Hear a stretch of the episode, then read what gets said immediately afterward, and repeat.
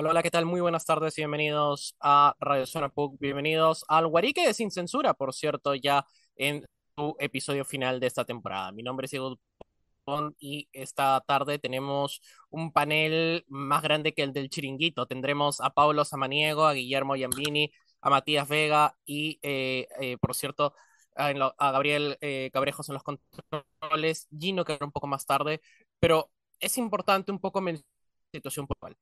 Antes de seguir hablando con el tema de los deportes, hay que anunciar lo que ha ocurrido: 69 votos a favor, 33 votos en contra, 25 excepciones para la moción que modificaba la duración del mandato presidencial de la República con guerreros andinos para una elección en diciembre del 2023. Esto ha sido denegado finalmente. eh, entramos a este conflicto, a esta situación en la cual el país está entrando en eh, ya en la anarquía. Muchos ya están pidiendo la denuncia de Dina Boluarte. Lo vamos a, a dejar ahí. Es una editorial que queremos dejar en, a la situación que está ocurriendo. Las instituciones democráticas en este momento están pasando una grave crisis. Por otro lado, tenemos un gran problema que es principalmente este gobierno, que no encuentra una solución mediante el diálogo. La clave estaba en el Congreso, lamentablemente eso no encontró la salida o no la quiere encontrar a la mala, y eso es un problema grande, que si las instituciones no están haciendo las cosas como deberían, que toca es la renuncia. La renuncia del Ejecutivo, la renuncia de, eh, Legislativo y convocar elecciones. Lamentablemente, unas elecciones con reformas como se tenía planteado en un principio, no es más que necesario plantearse una salida democrática antes de evitar que esto llegue a mayores, como se dijo en el programa de protagonistas. En base a eso, ya vamos a iniciar el bloque deportivo. Pablo Samaniego, muy buenas tardes. ¿Qué tal, Dupont? ¿Qué tal, Guillermo? ¿Qué tal, Matías? Y también a Gabriel en la producción de este programa. Sí, como tú mencionas, un contexto bastante complicado en la política peruana. Ya hemos visto marchas tanto en diferentes partes del país como ya en ciertos sectores de la capital. Pedimos a toda la gente de que en caso que no sea algo urgente, por favor que se mantengan en sus casas, que solamente vayan a salir a adquirir lo necesario para que de esa manera puedan evitar cualquier tipo de problemas, porque la situación está siendo bastante complicada. Ya se han reportado bastantes fallecidos y lo que menos queremos es de que este número se amplíe. Pero sí, a pesar de que no es la forma o la situación en la cual me hubiese gustado terminar sin censura, creo que igual es preciso tener un momento para poder hablar de algo que nos entretiene, que nos mantiene alejados un poco de toda la esfera nacional, que es justamente el Mundial, que es un torneo que ya está llegando a su fin y que va a tener una de las finales con más expectativas de las que yo recuerdo. Guillermo Yambini, muy buenas tardes. Buenas tardes, muchas gracias Diego, Pablo, Matías, Gabriel, gracias a todos por que nos están sintonizando y como comentaban es importante un poco hablar sobre el contexto porque no podemos ser, no podemos ignorar lo que está pasando a nuestro alrededor. Si alguno de ustedes está pensando ir a marchar, por favor, que esté en contacto siempre con alguien para evitar cualquier tipo de problemas, etcétera, etcétera. Y como mencionaba Pablo, va a ser una final con bastante expectativa. Francia, finalista, el ganador, el actual campeón, contra Argentina en una revancha de los octavos de final de 2018, ¿no? Va a ser muy interesante. Por cierto, un dato para agregar a lo que comentaba Guillermo. eh, si hay algún problema, como ha ocurrido ayer con algunos de eh, nuestros compañeros que fueron detenidos durante las protestas del día de ayer, pueden llamar a la clínica jurídica FEPUC, estar en contacto con FEPUC y eh, poder también, en algunos casos, la DACU está también mencionando de que pueden ayudar con abogados, incluso dentro de la Facultad de Derecho, para estas detenciones que como sabemos, en estados de emergencia no, eh, no se defienden las garantías constitucionales. Eh, vamos con Matías. Matías, ¿qué tal? Muy buenas tardes. Sí, muy buenas tardes aquí preparado. de- eh, eh, como dice, como decía Pablo, eh, no se puede olvidar la, la contingencia de, lo que está pasando en, su país, en Perú. Pero yo creo que, también es muy importante la salud mental, hablar de cosas, como en este caso lo que nos convoca es hablar de respecto a la, tanto al tercer lugar y a la final del mundial. Así que muy interesante los dos partidos. Y es cierto, también un poco de, calma, desconexión puede servir muchos para, muchas personas en este contexto y vamos un poco a iniciar con, ello. Eh, tuvimos esta semana las dos semifinales, en primer lugar el, el duelo entre Argentina y Croacia y el segundo de Francia contra Marruecos. Nos vamos a centrar en este y en el próximo bloque en la primera semifinal y en el, en el otro, eh, en el tercer bloque en la, eh, el duelo entre Francia y la selección de Marruecos. Y en el último cerramos con la final y algunas expectativas.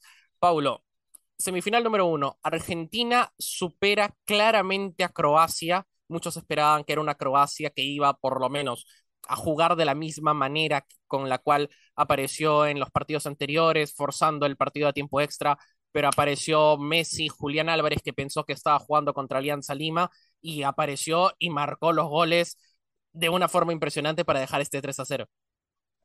Sí, como tú mencionas, un Julián Álvarez que si no es la revelación de este mundial, le debe dar en el palo por cómo empezó, siendo suplente en el Manchester City, siendo suplente en la selección argentina y ya luego a partir de los partidos que se le iban dando a Argentina logró consolidarse en el 11 y de qué manera, o sea, aún recuerdo muy claramente el primer gol que le marca a Croacia, es un gol prácticamente maradoniano, la agarra desde la mitad de la cancha, se tiene fe y prácticamente como un rebote en el área chica, pero termina convirtiendo el segundo tanto para Argentina, que como tú mencionas, sí, ha estado muy superior a Croacia, que ha estado peleando muy a la épica.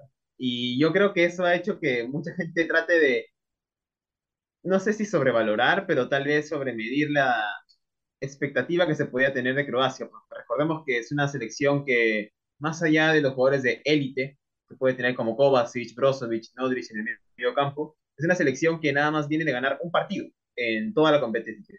Viene a ganarle a Canadá, y luego de ahí empató con Bélgica, empató con Marruecos, que justamente fue el otro semifinalista, empató con Brasil, empató con Japón, así que con una Argentina que venía inspirada y que tenía también sed de revancha, porque finalmente se le debía esa goleada en el Mundial de 2018, creo que finalmente las cosas se llegaron a dar. Así que dentro de todo me parece que Argentina hizo sus deberes, se plantó bien y creo que este partido, incluso me atrevería a decir que más que para clasificarse, que finalmente lo hizo, fue para consolidarse como un claro y fuerte rival para Francia.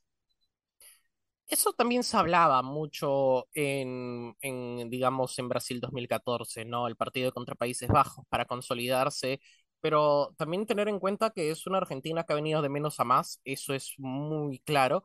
Pero Guillermo, ¿tú crees que eh, esta Argentina, como separó el, el, el, partido contra Croacia, puede complicarle el, juego a Francia? Sin duda, y creo que es un nuevo sistema al que se está adaptando bastante bien, ¿no? El sistema de tres centrales, carrileros, el doble, el doble delantero entre Julián Álvarez y Lionel Messi, que se entiende con la perfección al parecer. En ese tercer gol, sobre todo, se vio bastante bien la química y como Messi es un líder, tanto fuera como dentro del campo, ¿no? Eh, antes de cobrar el saque lateral, le dijo a Julián Álvarez, hazme la, la hazme La ese pantalla. espejo, ¿no? Haz esa cortina, un concepto del básquet que me pareció increíble hazme esa cortina para sacarme de encima yo Guardiola. Entonces, es un equipo que de por sí desde antes ya se venía, venía bien compenetrando este, en, en, términos de química. Y dentro del campo los resultados están aflorando. Claro está, perdieron el primer partido, es cierto, pero como bien dijiste, vienen de menos a más. Entonces, la confianza en ese tipo de torneos, sobre todo tan cortos, es tan fundamental y ahorita mismo están con los ánimos por los aires, básicamente. Están con una motivación increíble y siempre lo mencionan en las conferencias de prensa, ¿no? Estamos, queremos que Messi gane el Mundial, entonces, y Messi viene totalmente inspirado, ¿no? No sé si, eh, claro, quizás digamos, a ver, no es un torneo a lo Maradona del 86, que es un poco más aburrido. Tampoco es que sea un torneo consagratorio para Messi, porque en verdad su carrera a los 35 años habla muy bien de todo lo que ha podido lograr y no nos está mostrando nada nuevo. Simplemente es fruto de que todo lo que ha venido construyendo Argentina en los últimos años, desde tal fatídica eliminación contra justamente Francia en octavos de final, han podido consolidarse, han podido consolidar un proyecto integrando a tanto veteranos como jóvenes y que tienen la posibilidad de cerrar con broche de oro justamente contra la selección contra quien inició todo este proceso, ¿no? que fue Francia. Y es cierto, porque Francia fue quien elimina a Argentina, por cierto, en la eh, Copa Mundial del 2018, en un partido en el que termina 4-3, si es que no, no, 4-2. 4-2, no, 4-3. 4-3 con gol de Agüero al último minuto. Con gol de Agüero Sí. al último minuto y que casi se va a, a tiempo extra. Francia fue uno de los dos partidos que podríamos decir que Francia sufre. Francia sufre contra Perú y sufre contra Argentina, como lo, lo habíamos comentado en la transmisión de, de, el- del partido de Marruecos. Es, es un, es un partido en el cual contra Argentina se da cuenta que es un partido en el cual no lo va a poder, no lo va a poder parar fácilmente. Y se da cuenta eh, de esto principalmente hacia, digamos, hacia el partido contra Uruguay. Es otro planteamiento táctico que juega eh, Deschamps en aquel mundial, pero hablemos un poco con Matías. Matías, aquí la gran pregunta es, eh, en el caso de la selección, eh, en el caso de la selección de, eh, de Croacia, ¿qué crees que le faltó a Zlatko Dalic armar en el campo ante una Croacia que yo sentí que por rato se durmió en el partido contra Argentina? Sí, totalmente. Yo creo que, Argentina sorprendió bastante. Yo creo que Julia- eh, Julián Álvarez fue bastante determinante. Parece que más allá que el, MVP fue Messi para mí, yo creo que en el, partido lo comentábamos que Julián Álvarez fue muy clave en dos de los tres goles y respecto a Croacia, yo creo que era una selección limitada. Yo creo que no, no es tan talentosa como la que jugó la final hace cuatro años atrás. Y creo que Croacia aún así hace un muy buen mundial. Yo creo que sorprende bastante bien los buenos resultados desde, desde que Croacia nació, desde que se separó de Yugoslavia, casi siempre ha tenido buenas actuaciones en, en las Copas del Mundo, así que me parece bastante bien y yo creo que Croacia no, no tenía arma, yo creo que de haber llegado a la final no, no creo que pueda haber ganado el, el Mundial. Tenemos ya en, en el estudio a Gino Obregón. Gino, ¿qué tal? Muy buenas tardes. Buenas tardes, Diego. Buenas tardes, Paulo, Matías, Guillermo. Eh, perdón por la demora en primer lugar. Y bueno, eh, un placer estar aquí en, en Radio Zona Puc otra vez. Opiniones eh, un poco generales de, de lo que consideras del primer partido de Croacia contra la selección de Argentina. Eh, bueno, considero que fue un partido que inicialmente Croacia eh, incomodó bastante a la selección argentina. Eh, el resultado de por sí no expresa tanto lo que fue todo el trámite del partido. Por 30 minutos considero que Croacia lo aguantó bastante bien, tuvo bastantes chances, tuvo bastante la pelota. Sin embargo, pues yo creo que lo que le vino bastante mal a, Croacia en este caso fue no solamente el gol de penal por parte de Messi, sino que el segundo gol de Julián Álvarez viniera tan rápido. Fue creo que en un plazo de 7 minutos, más o menos. Y eso creo que fue un golpe muy fuerte para Croacia que intentó levantarse porque tuvo alguna oportunidad más. Si no me equivoco, eh, Diego Martínez tuvo que sacar y no me acuerdo si fue Otamendi o Romero que la sacaron prácticamente de la línea, tuvieron que botar la pelota. Eh, pero pues Argentina creo que fue más fuerte, se preparó más mentalmente y físicamente para este partido y lo pudo solventar ya con el tercer gol después de una jugada eh, maravillosa que Messi viene haciendo toda su carrera para cerrar eh, con un gol de Julián Álvarez, este tercero. Muy bien, ya cumplimos el primer bloque. Nosotros nos vamos a un pequeño corte, una pequeña pausa y volvemos en poco menos de un minuto aquí en Sin Censura, en Radio Sorapuc.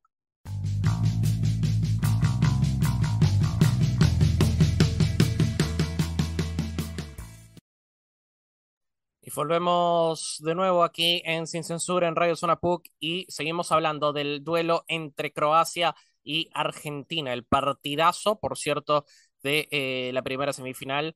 Eh, Matías, para ti, ¿cuál fue la clave o el rol de Leo Messi en esta semifinal con un gol, una asistencia? Pero, ¿cuál crees que podrá mantenerlo, mejor dicho, podrá mantener esta, esta misma estrategia en el duelo contra la selección francesa? Sí, totalmente. Yo creo que, que Messi me sorprende bastante. Yo creo que, que era como mucho, no, no duda de su talento, sino que de, de la edad que tiene, claramente lo más probable que sea su último mundial y, y claramente está jugando a un gran nivel. Yo creo que, que veremos qué es lo que pasa. Es eh, una selección que, que ya, ya tiene otra oportunidad de, de jugar otra final de- del mundo, así que veremos qué es lo que pasa. Yo creo que va a estar muy muy, muy peleado y muy interesante el partido ante Francia y veremos qué es lo que pasa. Yo creo que hay una energía, una, como que se está dando todo para que, que Argentina pueda coronarse.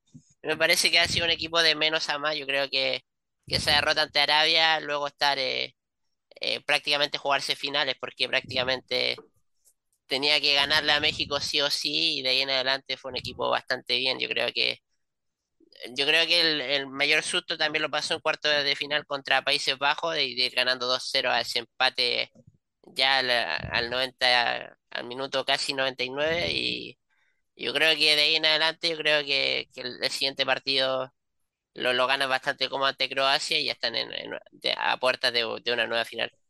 Justo ahí me quiero quedar. Gino, ¿cuál crees que fue el punto de quiebre en este Mundial de la selección de Argentina? Yo creo que el partido con... hay dos, para mí hay dos. Eh, primero, el partido con Polonia. ¿Por qué, el partido con Polonia? Porque ahí fue cuando, de cierta forma, se liberó estos nervios. Porque el partido con Arabia Saudita, el primero, ya, ya lo voy adelantando, es el partido con Arabia Saudita. Eh, el, el- caso con Arabia Saudita fue que Argentina, creo que todos que estamos metidos en esto, vemos que cuando llegan al Mundial venían con ese aire de vamos a ser campeones del mundo, vamos a derrotar a todos, vamos vamos a ir con todo con la escaloneta. Y el primer partido fue un revés impresionante. O sea, eh, una de las derrotas, eh, no por el resultado, pero en sí por quién era el rival, una de las derrotas más humillantes de su historia para la selección argentina en los mundiales. Eh, y ahí como que se les bajó un poco esa idea y fueron, como dijo Matías, finales, todas finales. Hubo muchos nervios. En el partido con México jugaron bastante mal el primer tiempo, también México, pero yo lo achaco más a los nervios, lo achaco más a, a esa idea de, uy, empatamos, nos quedamos fuera, ya no te sirve el empate. Tenías que ir con todo. Y el partido con Polonia fue clave, porque cuando, ah, en este caso, termina el partido, el partido con Polonia fue clave en el final. Cuando termina el partido ya no está esa sensación. Ya es, bueno, muchachos, hemos llevado esta situación tan fea y ahora podemos liberarnos un poco más. Y yo creo que desde el partido con Australia se vio otra Argentina. Por eso que más que todo lo pongo el partido de Polonia como un punto clave para, en este caso, la, la escaloneta. Pablo Samaniego, me dices que discrepas. No exactamente. De hecho, comparto mucho con la opinión de Gino de que el partido contra Arabia Saudita fue casi que un baldazo de agua fría, porque te quita todo ese estatus que tienes como fuerte candidato de que sí o sí vas a campeonar, a decirte, tienes que pelearlo todo.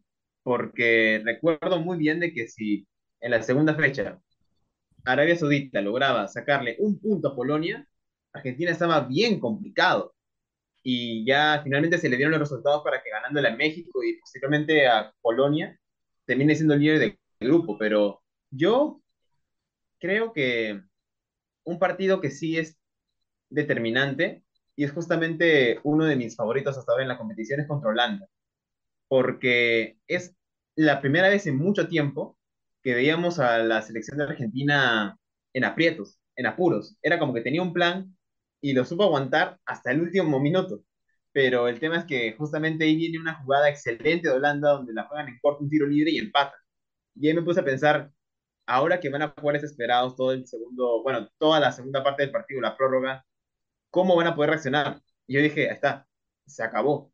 Porque justo en la segunda parte de la prórroga se fallan tres claritas. Creo que es un gol olímpico que se quería hacer Di María, luego un disparo al palo de Lautaro y un disparo recto de Messi. Y es como que ya si esas tres El de Lautaro ¿quién va a lo sacó el portero. El de Lautaro lo sacó el portero. Claro, pero son tres oportunidades que se dieron en una cuestión de 30 segundos. Y yo creo que ese partido, por cómo se levantó en los penales con una gran actuación del Diego Martínez, es como que hizo decir de Argentina que más allá del mal comienzo que tuvo, se pudo levantar de poco a poco. Y comparto la opinión general de que Argentina ha venido de menos a más en este torneo y yo creo que ya luego de la goleada con Croacia, ya están un poco más seguros y confiados de lo que pueden hacer, porque finalmente tienen a un Julián Álvarez que está en su mejor momento y un Messi que está dando ya ah, prácticamente una elección de The Last Dance para, ya sin esa hora ya no va a ser nunca. Y esa es la, la gran pregunta. Y se la dejo a Guillermo. ¿Messi o Cristiano Ronaldo? Messi, Messi, Messi siempre. Lo siento, pero sé que hay muchos hinchas de Cristiano Ronaldo, pero para mí no hay punto de comparación. Con todo el respeto que Cristiano Ronaldo se merece, que es un gran jugador, muy completo, un excelente goleador, probablemente el mejor goleador de nuestros tiempos. Pero Messi es un jugador muy completo.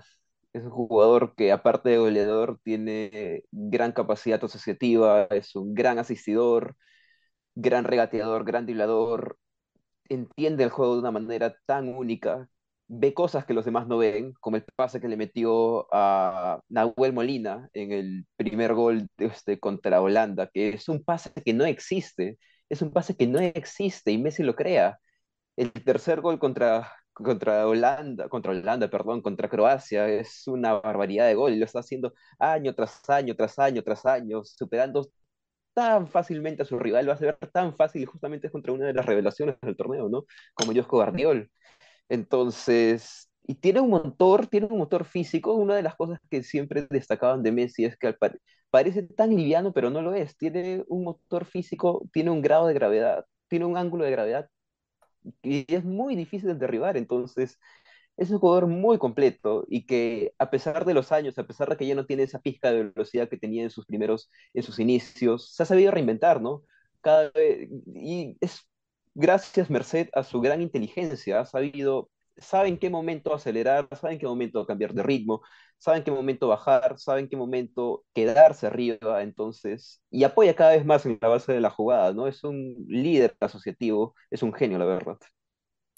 Y ahí voy con la siguiente pregunta y creo que es, para todos y podemos abrir aquí la, mesa abierta, ¿no? A lo, a lo chiringuito justo.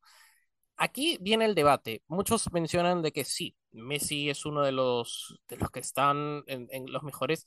Sin embargo, hablar en este mundial de que la final es Messi contra Mbappé es demasiado errado. En primer lugar, porque Mbappé no, no es el máximo goleador de la selección francesa y por el otro lado es que Messi tampoco es el, el máximo goleador, ¿no? Hablar de, de dos estrellas, pero no es hablar de la calidad de lo que está existiendo en el Mundial. ¿Creen, creen que es ello? Es que a nivel mediático sí es un Messi contra Mbappé, pero solamente a nivel mediático.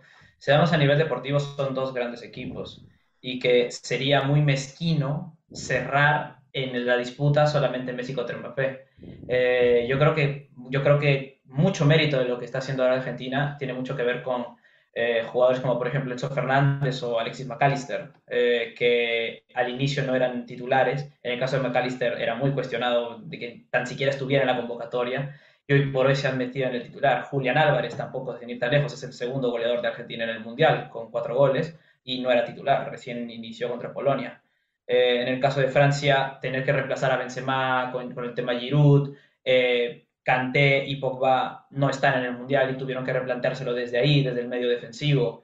Es un duelo muy interesante, muy parejo, que como, como dices, Diego, pues sería muy mezquino decir solamente que Messi Mbappé, ni siquiera por los propios roles, no cumplen la misma función en, en sus propios equipos. Así que es un duelo que tiene muchas más aristas que solamente los dos 10 de cada equipo. Tiene muchas más aristas, ¿no? Pero también es casi inevitable pensar que si alguien va a marcar la diferencia son ellos dos, Messi o Mbappé, que lo han hecho en varias ocasiones en este torneo. Y desde el punto de vista catarí es casi como un sueño este duelo, ¿no? Juntarlos juntas en el PSG este, y ahora llegan a la final. Desde el punto de vista de marketing es simplemente genial para ellos. Eh, por cierto, antes de darte el pase, Paulo, parece que hay noticia de último minuto en Perú. Vamos a estar alertas cuando esto ocurra. Hay rumores, por el momento lo dejamos ahí para no, no alarmar, pero Pablo, con, con, tu opinión. Sí, sí, justo te quería hablar de eso, pero nos mantienes atentos, supongo, a cualquier eventualidad. Pero sí, justo ahora que hablan acerca de Mbappé, me pongo a pensar que justo por la diferencia de roles, es como un nuevo Cristiano Ronaldo, si lo ven. Tiene el mismo aire, mismo rol de extremo, la misma figura para diferenciar en los momentos importantes, y yo creo que eso es lo que él aspira no sé si terminará estando en el Real Madrid, pero eventualmente va a querer proclamarse como el mejor de todos. Y algo que me he dado cuenta de Mbappé es que le gusta mucho los escenarios grandes. Le gusta pelear en la Champions, le gusta pelear en el Mundial, le gusta que lo miren, que lo subestimen y que metan la diferencia. Y yo creo que es en los partidos con Messi, con Haaland y con todas las superestrellas que finalmente dice, tengo que jugar bien yo no estoy en la Liga 1, no estoy, no estoy en la Ligue 1, como dice Dupont, no estoy tampoco en la Copa de Francia, sino que estoy jugando todo el mundo me está viendo. Así que yo creo que por ese lado de Mbappé, para que resaltar más. Muy bien, eh, nos vamos a un pequeño corte en estos momentos en la pausa de los dos minutos. Esto ya parece fútbol americano, pero vamos a la pausa a los dos minutos y regresamos a continuación con el tercer bloque. Y ahora sí hablamos de la France avec le Maroc. Volvemos aquí en Sin Censura.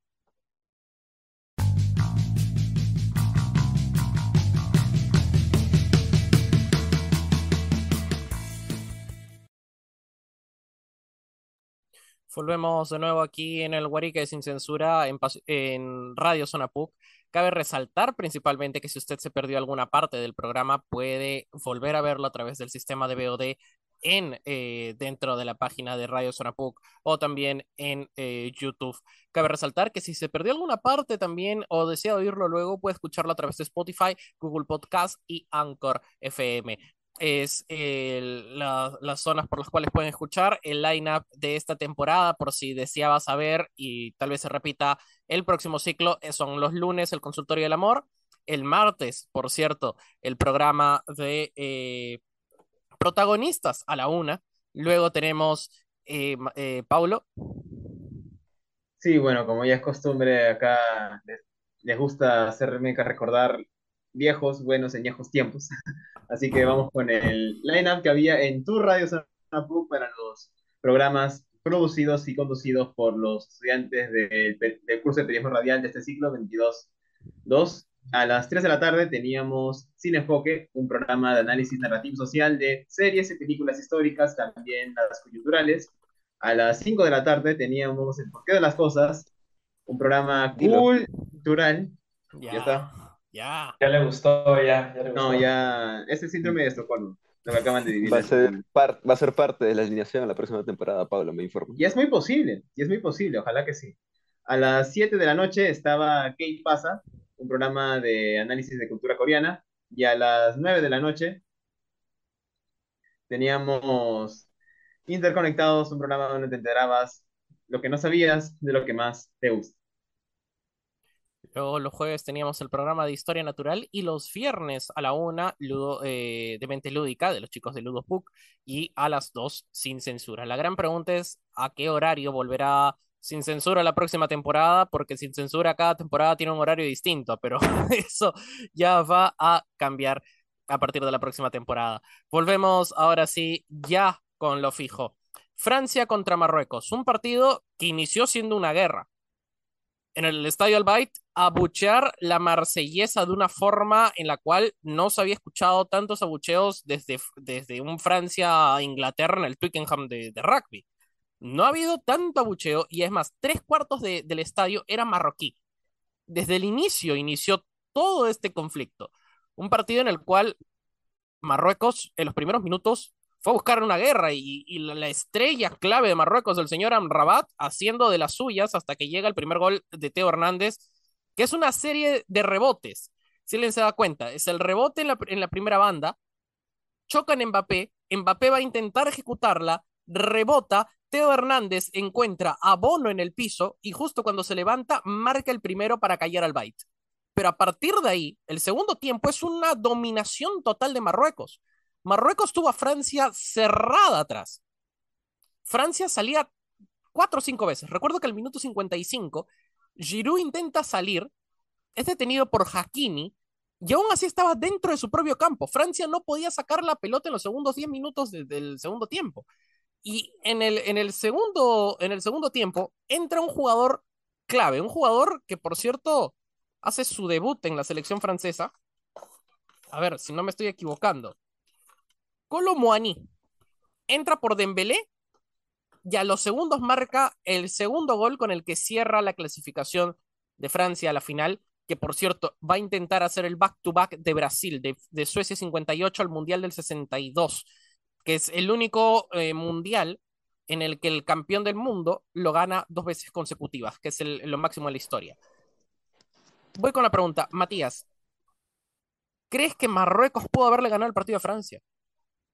Mm, no, creo que me, sorprende bastante, yo creo que lo, habíamos hablado también, que me sorprende lo lejos que llegó Marruecos eh, con un juego mezquino, con un juego aburrido, pero más allá de eso creo que que bastante mérito al técnico marroquí que lleva eh, solamente cuatro meses, así que bastante mérito haber logrado de momento un cuarto lugar en, un mundial, ser el primer africano. Sorprende que, que no haya sido Camerún, ni Nigeria, ni, ni la misma Senegal, y, y que Marruecos sea el primer eh, semifinalista africano. Yo creo que llegó llegó un poco más lejos de lo, de lo que se esperaba de, de una selección eh, ante un juego bastante defensivo, pero más allá de eso, yo creo que ante Francia al menos tuvo para el empate. Yo creo que ese gol final de Kolo Muani, que al, cuando entró al 78 y, y prácticamente convirtió el gol en, la primera pelota que tocó, pero sometió en un momento a Francia y estuvo un par de intervenciones de Hugo Lloris que fue muy clave en, que esto no, no, no, terminara en empate, así que veremos qué es lo que pasa Mm, muy interesante lo que puede hacer Francia. Yo creo que, que yo creo que sobre todo Mbappé, que claramente ya puede sumar su segundo título bastante joven y yo creo que hablamos respecto a un poco con los números que tenía Messi o el mismo Cristiano a su edad, yo creo que, que no, no sé cuál puede ser el límite de Mbappé, yo creo que, que le quedan un par de mundiales como mínimo y yo creo que, que puede seguir haciendo historia en este mundial. Y aquí vamos, Paulo. Opiniones generales desde tu perspectiva en el partido de la selección francesa contra Marruecos.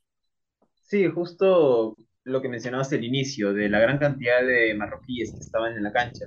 Esto se debe más allá de la presencia de los hinchas por una actividad realizada por la Federación, justamente de, de Marruecos junto a la FIFA, que habían regalado 13.000 entradas de manera completamente gratuita para que haya más gente que apoye su selección durante las semifinales. Me parece bravazo. Más allá de que no se consiguió el resultado, es una forma de alentar y algo que hemos podido aprender en los últimos dos años de estado de emergencia, de pandemia, es que las hinchadas son parte importante y, y brutalmente vitales en los partidos de fútbol.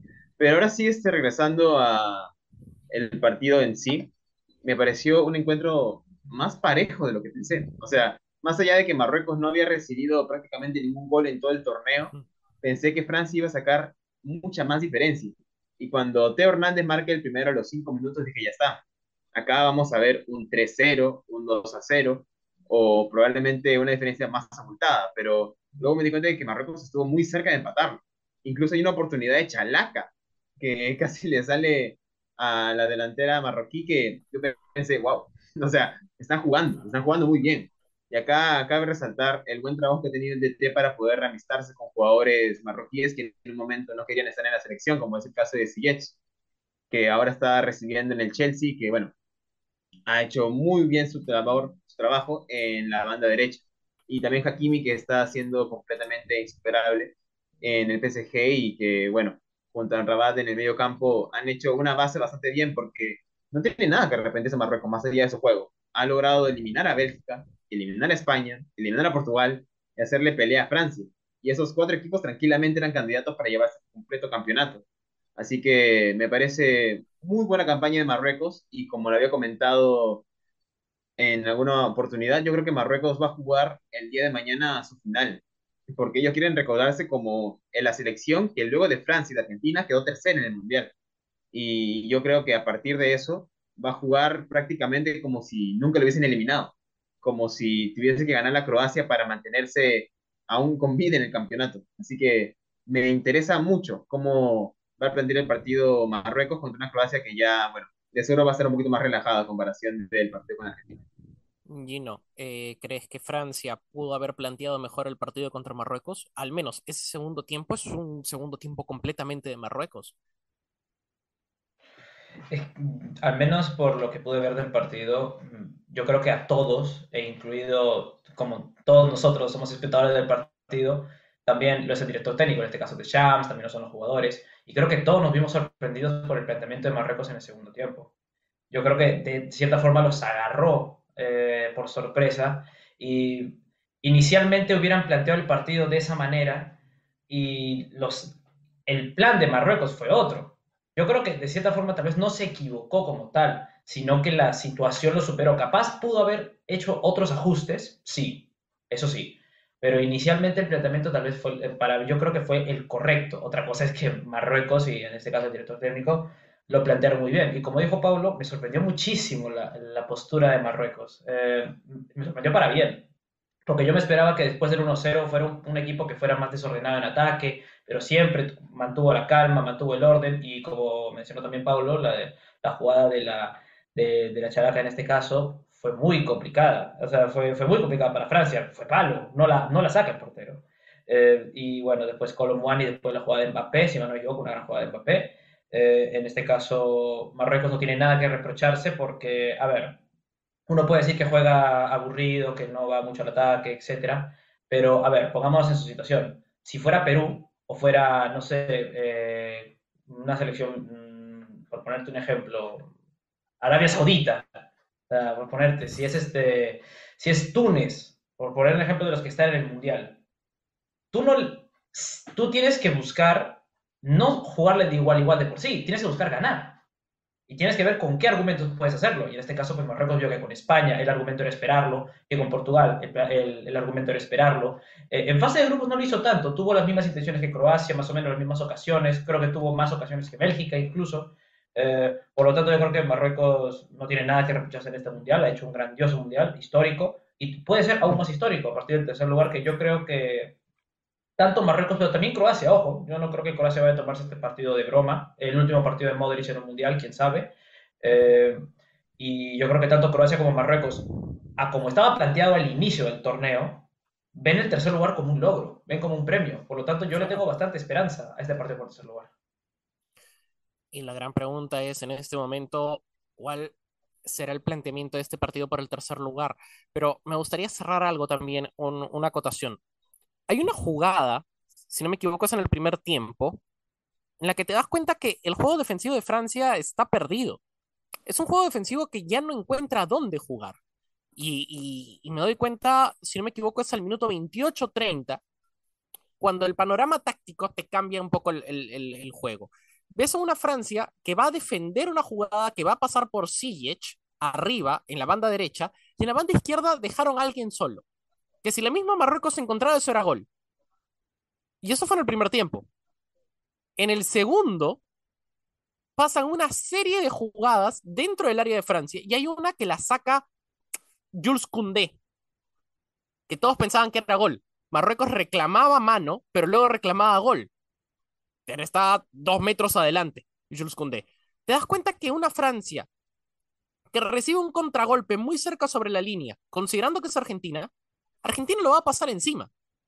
Eso es un, eso es un problema. Francia tiene que darse cuenta que el partido que jugó contra la selección argentina en, en Rusia 2018 es otro. Esa Argentina tenía nombres, pero era una Argentina que no tenía juego. Era una Argentina que no sabía qué jugaba venía de perder contra Croacia de la peor manera y por 3 a 0. El partido anterior fue sufriendo para ganarle a Nigeria. Ese fue un mundial en el que Argentina no sabía qué estaba haciendo. Argentina ahora sabe las cosas que está haciendo. El partido contra Países Bajos pudo haber sido un revés. Pero Argentina tiene las cosas claras. Argentina sabe qué es lo que va a hacer. Y esa va a ser la gran clave del partido del domingo. Francia tiene que defender esa, esa última línea defensiva, volver a poner a Dayot Upamecano, porque Fofana estaba perdido en algunas partes. Koundé está bien. Pero ahí esa línea va a tener que ser clave. Y también Chouameni. Si paran a Chouameni, porque Chouameni está haciendo el papel de N'Golo Kanté. Si paran a Chouameni, Francia no va a saber qué hacer. Y adelante, Giroud está bien, pero la clave va a tener que hacer que Mbappé también juegue de la misma posición o jugar de falso 9. Pero de eso vamos a hablarlo más adelante, ya para mencionar y cerrar este programa con los dos partidos. ¿Cuáles son las expectativas? ¿Cuál creemos que va a ser el juego? Volvemos a continuación aquí en Radio Sorapuk, en el Guarique sin censura, para hablar sobre el partido del tercer puesto y la final del Mundial.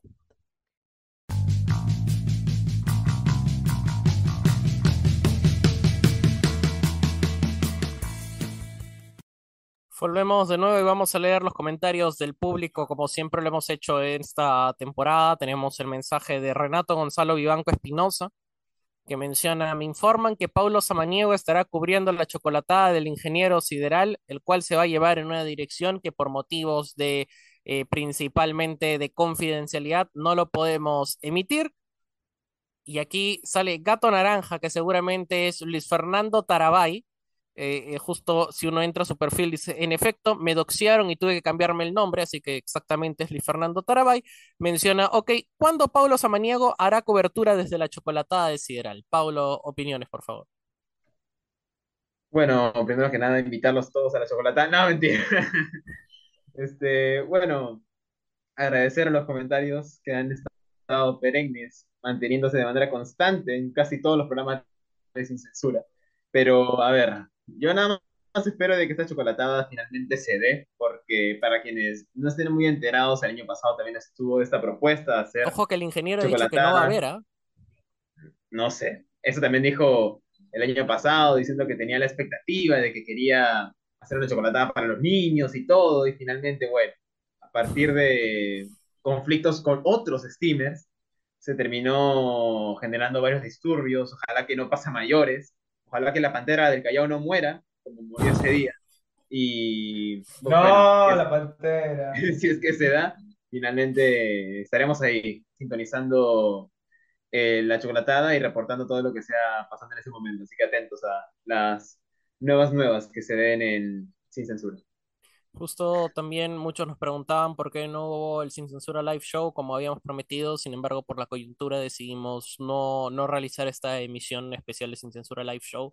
Estaremos ya pensándola ya para otra fecha o ya para la siguiente temporada, debido obviamente a la coyuntura actual no, no podemos tener esa doble visión de, de, decir, sabes que vamos a hacer chistes mientras suceden muchas cosas al mismo tiempo, ¿no? Entonces es por esa razón que... Eh, no, no terminó realizándose. Pero ya volviendo al Guarique, aquí en eh, Radio Zona PUC, no sé por qué eh, mi mente está en que quiera fallar como en el programa anterior y decir otro nombre, pero estamos en Radio Zona PUC, aquí. Así que fue con la pregunta. Partido por el tercer puesto, Matías Vega, Croacia contra la selección de Marruecos. Para muchos que decían, no, es la final más aburrida del mundo, creo que no. Pero vamos con la pregunta. Para ti, ¿quién puede ganar y por qué? Sí, totalmente, a pesar de ese palo un poco directo, porque yo había dicho que, iba a ser una final aburrida en caso de que fuera Croacia como con Marruecos, pero, pero yendo netamente al partido de tercer puesto y retomando eh, sobre todo lo que fue en fase de grupo, yo creo que va a ser un partido igual de cerrado, lo veo con muy pocos goles. Veo un poco mejor en línea general a Croacia, yo creo que Marruecos, si bien los dos equipos llegaron a las semifinales, me parece que, que la parte de arriba, la delantera Croacia, puede hacer mucho más daño de, Marruecos. Yo creo que un leve favorito en porcentaje, pero, pero creo que Croacia se va a terminar llevando un tercer lugar y yo creo que cualquiera de los dos que gane eh, va a ser un, buen resultado, sobre todo teniendo en cuenta de, de, de, los buenos mundiales que viene haciendo Croacia y, y veremos qué es lo que pasa. Yo creo que va a ser un partido yo creo que va a ser mucho más interesante de lo que vivimos en la, fase de grupo. Guillermo Yambini. Es un partido que me recuerda bastante al Uruguay-Alemania, el tercer puesto para el Mundial Sudáfrica 2010. Uruguay volvía después de, de cuántos, de 70 al 2010, después de 40 años de semifinales, y Alemania estaba contenta con el papel que había desempeñado, al final terminó ganando Alemania, claro está, por la calidad misma, a pesar del empuje este, y la garra charrúa que siempre está latente en todos los continentes. Pero es un partido que, en el que creo que ambos se sienten satisfechos consigo mismos, ¿no? Es, va a ser una final, o sea, no creo que Croacia dé por sentado este partido, porque la verdad es un, llegar a semifinales es un gran logro para una nación tan pequeña como Croacia, menos de 5 millones de habitantes, y Marruecos va a ser una final, sin lugar a dudas. Marruecos va probablemente a apretar, vamos a ver si toman iniciativa, porque en las fases eliminatorias, más allá del partido contra Francia, ha sido siempre quien ha esperado en bloque bajo. Pero me espero un partido directo, me espero un partido bastante directo, un partido en el que ambos van a salir a buscar, quizás en algún momento van a querer, van a salir a buscar, porque no tienen nada que perder, sin lugar a dudas. Y quizás, quién sabe, probablemente la calidad termine decantando el encuentro a favor de Croacia Tal vez va a ser un partido bastante emocionante, bastante emocionante, me espero bastantes goles y pase lo que pase con el resultado, ambos se sienten bien, ambos van a salir victoriosos. Marruecos, nadie le va a quitar el hecho de ser el primer país africano en llegar a semifinales. Croacia, en seis participaciones en los mundiales, ha llegado tres veces en semifinales, que es un excelente logro, que no muchas naciones pueden jactarse de eso, ¿no? Creo que el único dato que se podría resaltar es que el, el único país que se resignó en llegar a un partido por el tercer puesto fue Brasil, en Brasil 2014. Y Países Bajos lo pasó por encima en aquel partido. Pero, Gino, opiniones para ti del partido del tercer puesto. Bueno, de por sí un partido que suele considerarse como el partido, entre comillas, inútil. Tampoco es tan así dependiendo de quién es. Exacto. O sea, como que son el partido que nadie quiere jugar, que no quieren que sea su último partido.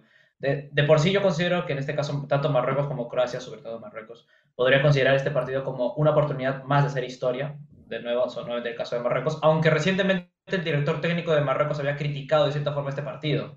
Había dicho que no lo veía del todo, lo tengo aquí, eh, le molestaba un poco este tipo de partidos porque venían de perder, venían de, de una decepción muy grande y que tengan que jugar otro partido dos días después le pareció un poco eh, complicado, que le molestaba.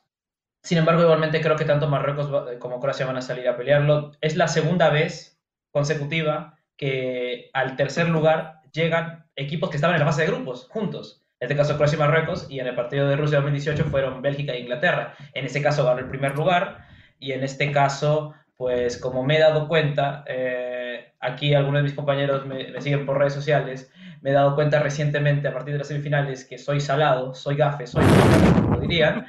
Eh, Voy a decir que, va a ganar Marruecos porque me daría gusto que Luka Modric se, se, despida con un tercer lugar. Me parece un jugador espectacular, Luka Modric. El desgaste físico que ha dado en este mundial ha sido para sacarse el sombrero, 37 años. Eh, y si no hubiera, yo creo que si no hubiera cuadrado, por así decirlo, en la era de Messi, de Cristiano Ronaldo, Luka Modric sería una de las grandes referencias de, de, de, del fútbol mundial, aunque ya lo es, pero lo sería aún más, por eso quisiera que fuera Croacia, pero definitivamente Marruecos yo creo que se va a llevar este partido.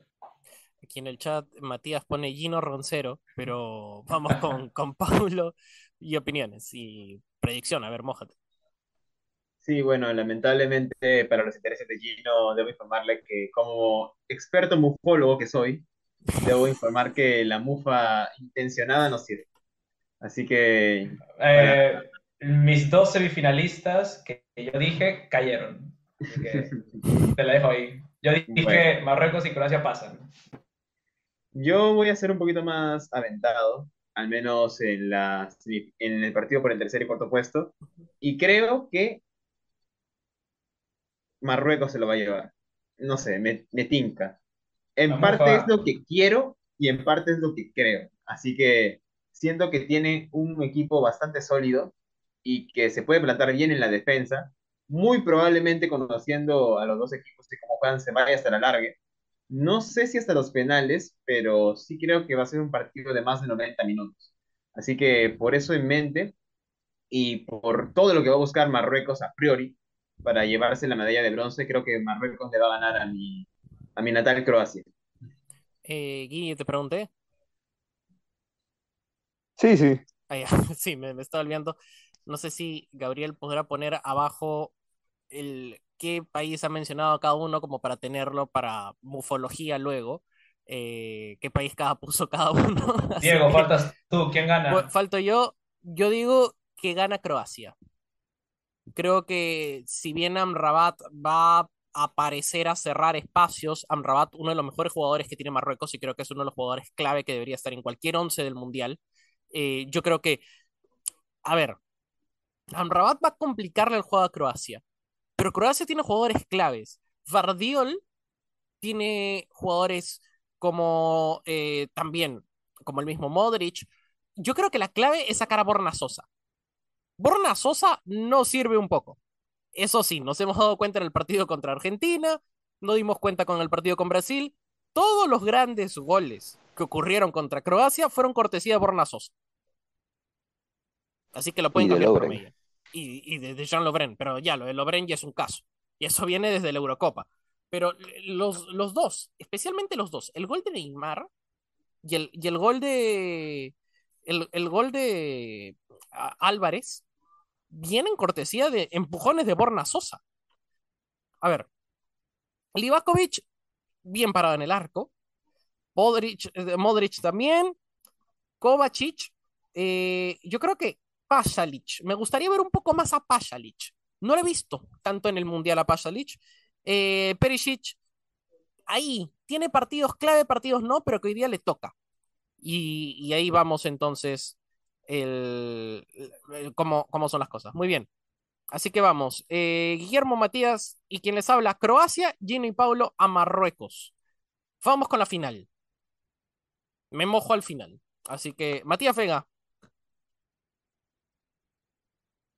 Sí, totalmente. Yo creo que para la final, yo creo que lo veo muy parejo. Me parece que, que yo creo que se lo va a terminar llevando Argentina. Yo creo que en líneas eh, generales, me parece que la defensiva de Francia, yo creo que es la que más me genera duda. Yo creo que, que ambos tienen buenos porteros, en delantera ni hablar. Yo creo que, que veremos qué es lo que pasa. Va a ser un duelo muy peleado. Yo creo que, que van a haber dos o tres goles como, como mínimo y veremos qué es lo que pasa. Yo creo que, que todo está dado para que Messi sea campeón y, y veremos qué es lo que pasa. Yo creo que que eh, esperemos que la Copa pueda volver a, Sudamérica luego de, de, aquella Brasil del, del año 2002.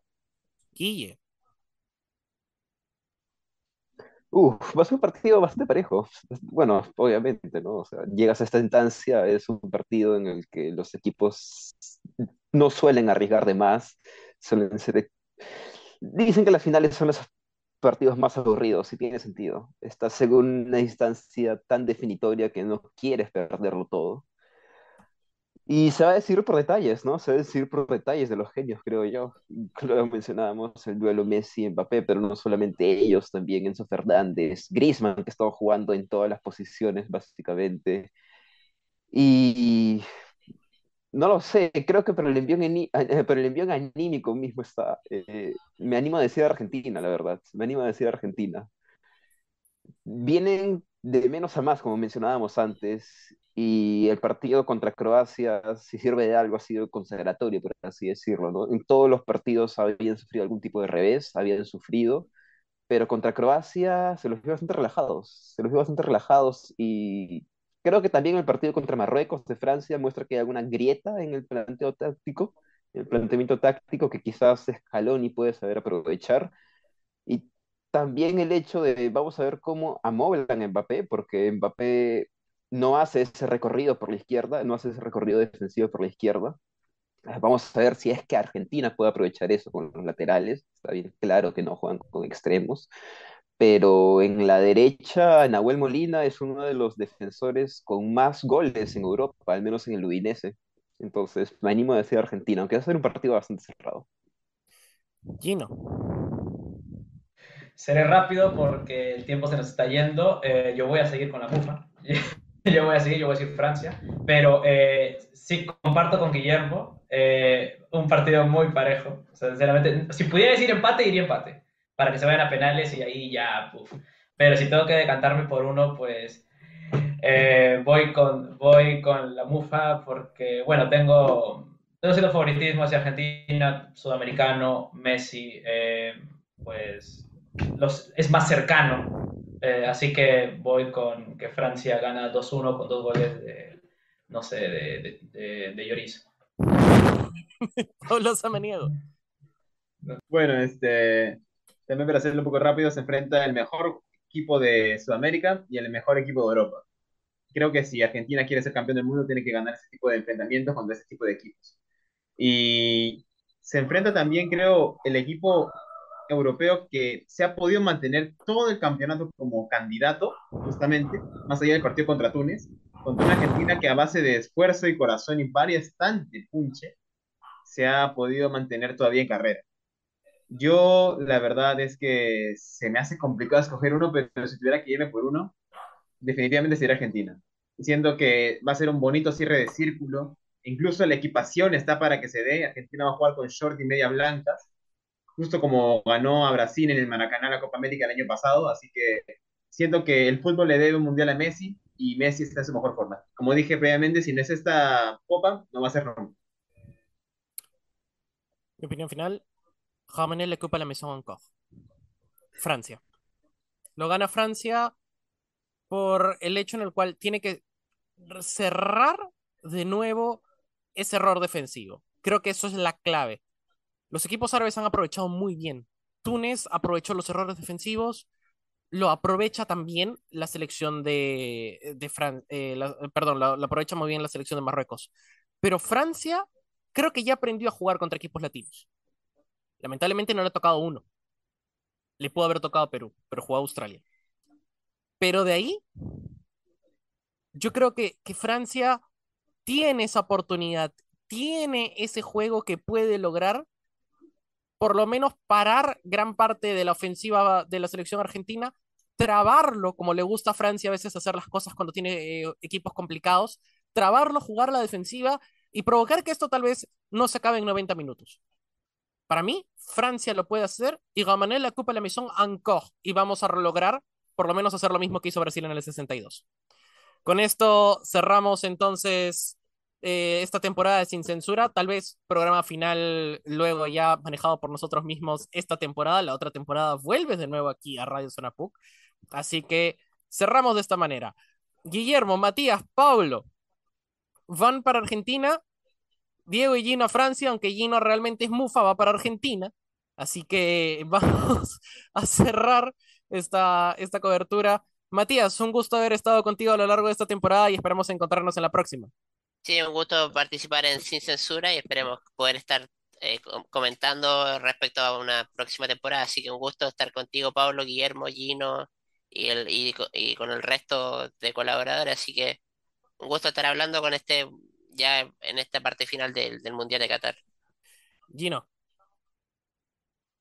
Bueno, ha sido un, gusto, un placer. Me lo he pasado muy bien en cada programa, por lo menos una risa me he llevado en cada programa. Agradecer también a, Diego Dupont por la invitación desde un inicio que confiara en, en mis habilidades de fútbol, bueno, habilidades de, conocimiento, para poder estar en, el programa. También agradezco a Paulo, a Guillermo, por, el rato que me han hecho pasar, Matías también, me he divertido mucho. También para los que no están ahorita, que Diego Sánchez y Aaron Sandoval, que también han estado. Eh, me he divertido muchísimo y vamos a ver si se me da la posibilidad de, volver en un futuro. Pero muchas gracias a todos, me lo he pasado muy bien. Guille. muchas gracias a ti por la oportunidad, Dupo, tanto protagonistas como en Sin Censura, me la ha pasado bomba, como dijo Gino. término argentino, no es que simpatice mucho con los argentinos, pero me parecía pertinente en este caso, y gracias a todos los, a todos los que nos han acompañado, como mencionaba Gino, este, Pablo, Gino, este, Matías, Aarón, Diego, Gabriel, tu grupo. Y gracias a todos los que nos han sintonizado, ¿no? Ha sido genial, ha sido genial estar por acá. Y vuelve también, además de protagonistas la próxima temporada, posiblemente antagonistas Puck. Este. así que. No se lo pierdan. Pablo, opiniones finales. Sí, bueno, como siempre, agradecerte a ti, Dupont, también a Gabriel en los en la producción, en los controles, desde Zoom, también a Gino y a Guillermo por acompañarnos en esta oportunidad. Y en general agradecer a toda la gente que nos ha estado acompañando en este año de Sin Censura, desde el retorno a la presencialidad, desde el programa especial que tuvimos de 4 a 6 de la tarde, a Gallegos, que ha estado en la mayoría del programa de Sin Censura, también a Daniel Brown, a Estefano Portillo, a Guy, King, a Chico Rey, que también estuvieron como invitados en varios programas.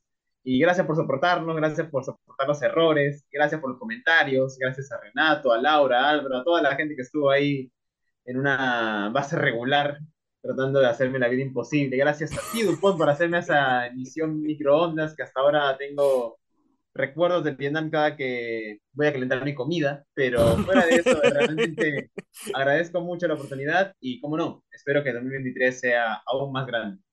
Eh, por cierto, va a salir el, programa de mejores momentos de Sin Censura eh, ya para el 30 de diciembre, no se olviden. Ya se está grabando las mejores partes, las mejores ediciones. Así que no se, no se despeguen. Va a tener una hora así como presión que tiene su fin de semana de mejores momentos. Va a tener mejores momentos sin censura a lo largo del año. Por mi parte, ha sido un gusto estar con ustedes. Eh, gracias a Gabriel en los controles. Gracias a todos que nos han escuchado también al profesor Adrián, al Departamento de Comunicaciones que ha hecho este programa posible a lo largo de este año. no lo dije también protagonistas, pero también gracias por la oportunidad y la próxima temporada esperamos volver el equipo completo, volver eh, con todos y por qué no también tener otra edición especial de Sin Censura enfocada solamente en deportes.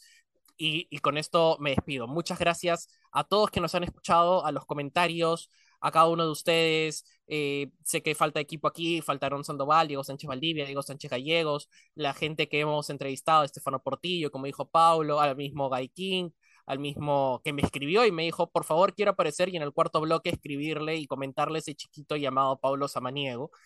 Pero también eh, agradecer a Daniel Brown, que también estuvo a lo largo de estos programas. Y, y aquí estamos nosotros y esperamos volver el, el mes de marzo con más, más gracia, más y tal vez lograr lo que habíamos eh, esperado hacer desde un principio, llevar sin censura afuera de, eh, de, la cabina y llevarlo a diferentes facultades. Así que vamos a estar en eso también ya en un plan mucho más largo. Por mi parte ha sido un gusto. Muchas gracias, muy buenas tardes. Gracias Gabriel en los controles. Gracias a todos. Lamentablemente por la coyuntura no hemos podido hacer este programa en el Fundo Pando, pero estamos felices de estar aquí con ustedes. Muchas gracias, muy buenas tardes y hasta luego.